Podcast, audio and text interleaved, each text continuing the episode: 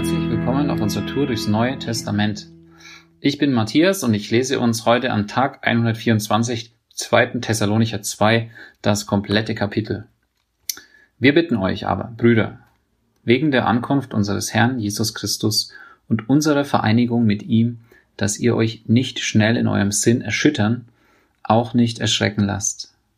Weder durch Geist, noch durch Wort, noch durch Brief, als seien sie von uns, als ob der Tag des Herrn da wäre dass niemand euch auf irgendeine Weise verführe.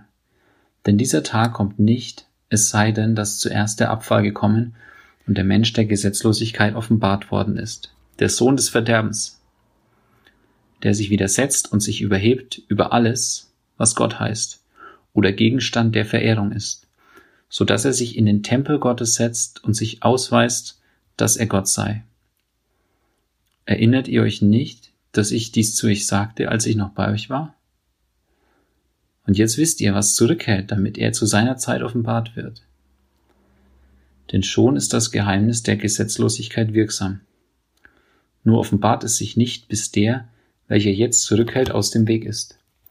Und dann wird der Gesetzlose offenbart werden, den der Herr Jesus beseitigen wird durch den Hauch seines Mundes und vernichten durch die Erscheinung seiner Ankunft, ihn, dessen Ankunft gemäß der Wirksamkeit des Satans erfolgt, mit jeder Machttat und Zeichen und Wundern der Lüge. Und mit jedem Betrug der Ungerechtigkeit für die, welche verloren gehen, dafür, dass sie die Liebe der Wahrheit zu ihrer Rettung nicht angenommen haben. Und deshalb sendet ihnen Gott eine wirksame Kraft des Irrwahns, dass sie der Lüge glauben, damit alle gerichtet werden, die der Wahrheit nicht geglaubt, sondern Wohlgefallen gefunden haben an der Ungerechtigkeit. Wir aber müssen Gott alle Zeit für euch danken, vom Herrn geliebte Brüder, dass Gott euch von Anfang an erwählt hat zur Errettung in Heiligung des Geistes und im Glauben an die Wahrheit, wozu er euch auch berufen hat durch unser Evangelium, zur Erlangung der Herrlichkeit unseres Herrn Jesus Christus. Also nun, Brüder, steht fest und haltet die Überlieferungen, die ihr gelehrt worden seid, sei es durch Wort oder durch unseren Brief. Er selbst aber, unser Herr Jesus Christus und Gott, unser Vater, der uns geliebt und uns in seiner Gnade ewigen Trost und gute Hoffnung gegeben hat, tröste eure Herzen und stärke sie in jedem Werk und Wort. Ich habe drei Punkte. Der erste Punkt ist ein Fragezeichen, eine Frage, die ich uns stelle. Das zweite wird, eine, wird ein Ausrufezeichen sein und der dritte ein Aussagesatz mit einem Punkt am Schluss. Es geht los mit der ganz krassen Frage, hey, dieser Tag des Herrn. Wie sehen wir diesem Tag entgegen? Die Gemeinde in Thessalonich war erschüttert und erschreckt. Sie hatten Angst davor.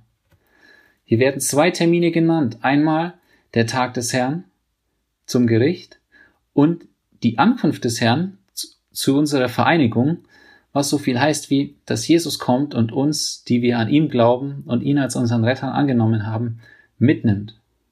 Das sind zwei unterschiedliche Zeitpunkte.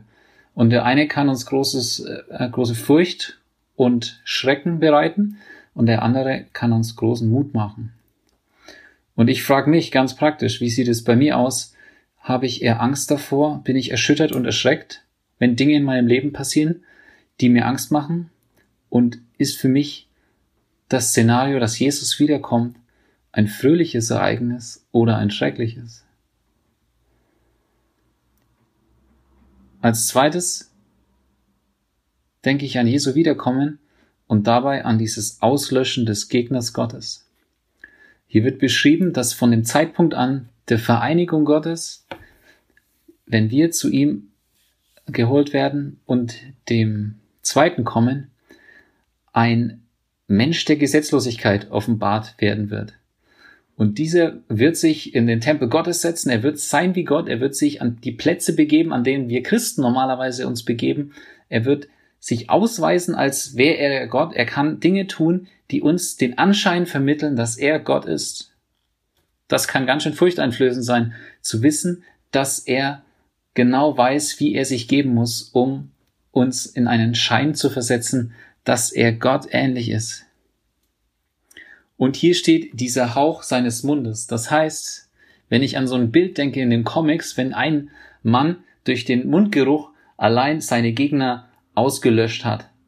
Dieses Bild will ich mir vor Augen halten, zu wissen, dass Jesus, dass allein dieser Hauch seines Mundes genügt, um den Gegner Gottes auszulöschen.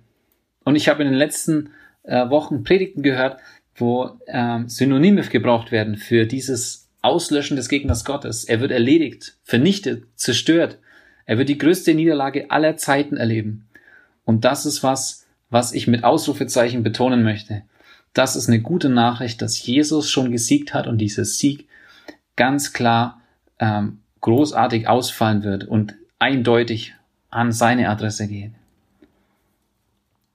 Mein dritter Punkt schließt schon diesen, dieses Kapitel ab mit dem ewigen Trost und der guten Hoffnung. Hey, wenn wir zu Jesus gehören, dann ist sein Wiederkommen kein Schrecken und eine Erschütterung. Nicht nur die, das Auslöschen des Gegners Gottes, sondern vielmehr ein Signal auf die Gemeinschaft, die wir mit ihm haben können.